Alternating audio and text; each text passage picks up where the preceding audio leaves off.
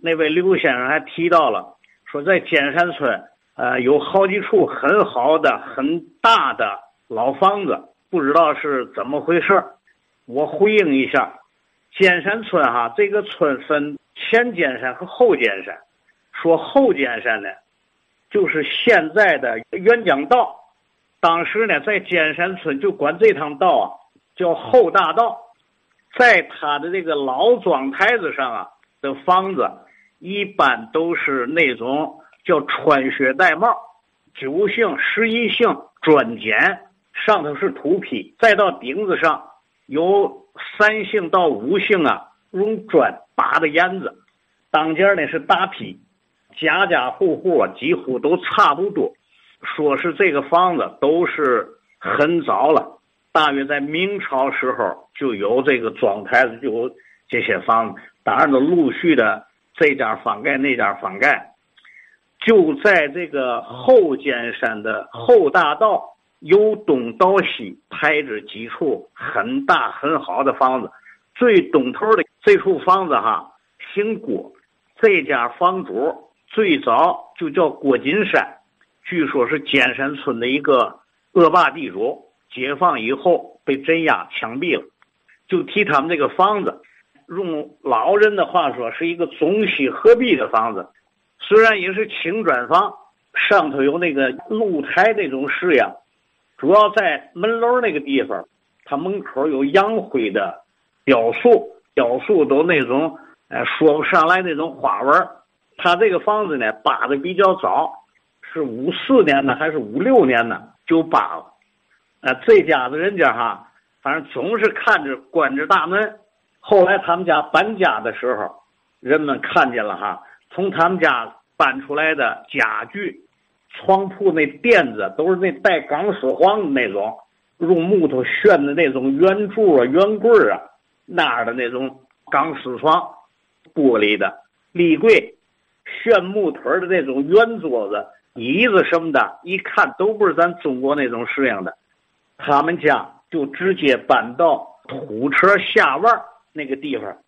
因为这家原来很富有，也很有势力。就说他们家那房子哈，有九蹬台阶，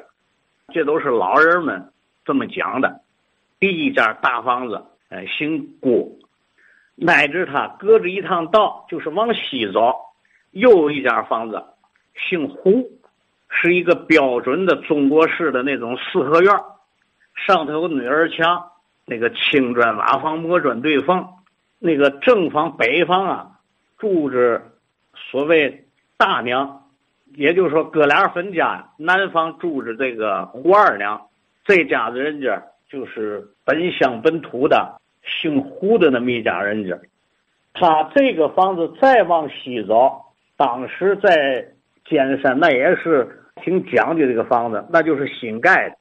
大约是解放前的时候盖的，是四间大瓦房。这家人家姓孙，四间瓦房规规整整，但是他没有院墙。那个院墙啊，一类都是用小竹竿加的，所谓篱笆墙。篱笆墙上都种着一种当年的，就也是一种爬藤植物，叫鸟松草本植物。很多老人都记得这有这么一种东西，不太大的小红花，特别鲜艳，特别好看，那么绒绒乎乎的一个小红花，叫鸟松。篱笆墙的外边呢，三面都种着一种叫马莲，是一种兰花，特别香。院里头呢有几个菜畦，是一个地地道道的农民户。他这个房子再往西还有一家，这家姓于。也是一个地地道道的四合院尖山就知道他们那里住着于四爷、于七爷，他们家干汽车行。最显著的，在他们家的门外头有一个很大的影壁墙，有一个很大很大的福字，还有一个显著的标志，在高台上有一棵大树，记不起来是棵嘛树了。据人们说，是很老的。应当是有尖山这个村就有这棵树，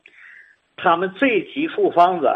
都是在那个所谓叫通讯器材厂啊，是个保密厂六一六二年的时候，在扩建厂房的过程当中，这几处大房子就都给拆了。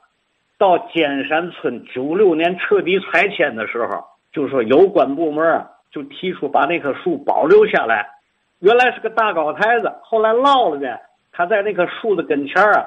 用砖用洋灰建了一个高高的台子。当时尖山人们都非常高兴，说有这棵大树，就还知道有个尖山村。站在大树那儿就能模糊出来谁们家谁们家在哪儿住。但是这棵树哈，可能是不接地气呀，还是怎么回事